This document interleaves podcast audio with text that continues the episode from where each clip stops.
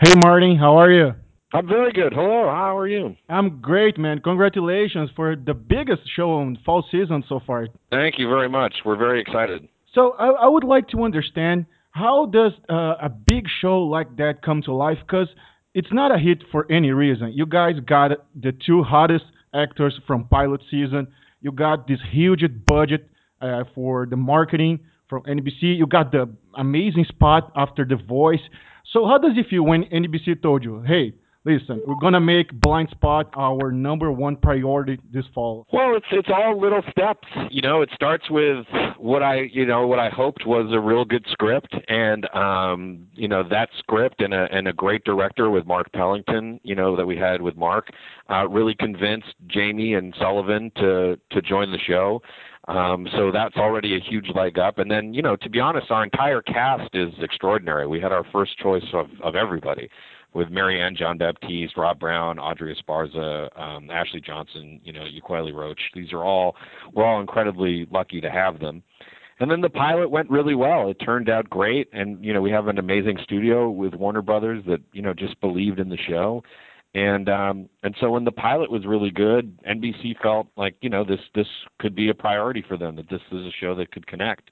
And and then you know spent a, an enormous amount of money making sure people knew about it. And then but at the end of the day after all of that if the show doesn't connect with people if the show if people don't care about the characters you know um it doesn't work. So we're we're just very lucky that for for you know kind of you can never there the reasons are always kind of intangible but the the audience is really really connected with Jane and Weller's journey and and and and the excitement of the show and it's it's been it's been fantastic Do you guys have talked mm-hmm. about a possibility for a Philip Winchester cameo and we see a Strike Back reunion?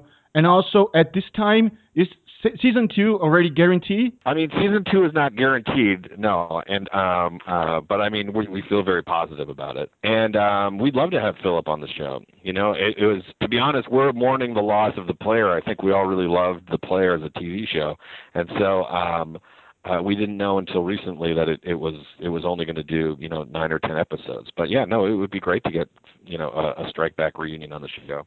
But have you guys talked about the producers? Is that a possibility or just a dream for for fans at, at this point? Uh, it's very early at this point. Yeah, it's not it's not something that we're actively working on right now, but we're open to it. And I, I, I want to take uh, your your thoughts on how do you feel about the network st- structure for seasons, like 22 episodes per season? Because it seems to me like people are getting a little tired of these many episodes per season. I feel like people like uh, better when this cable model, Netflix model with 13, 12 episodes.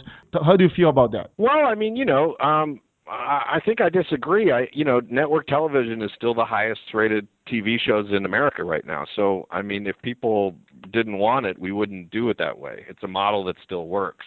And and I and I think for us as storytellers, you know, the more episodes you you have, you know, the greater chance you can get, you know, a little deeper into the characters and deeper into the stories. So it's it's um you know, it's uh it's an exciting it's an exciting you know, it's how you it's it's all about how you conceive the show. You know, if you know you're only going to do 13 episodes, you write the show in a way that you would only do 13 episodes. And and for us, I think what some people don't like about 22 episodes is how slow the plotting goes.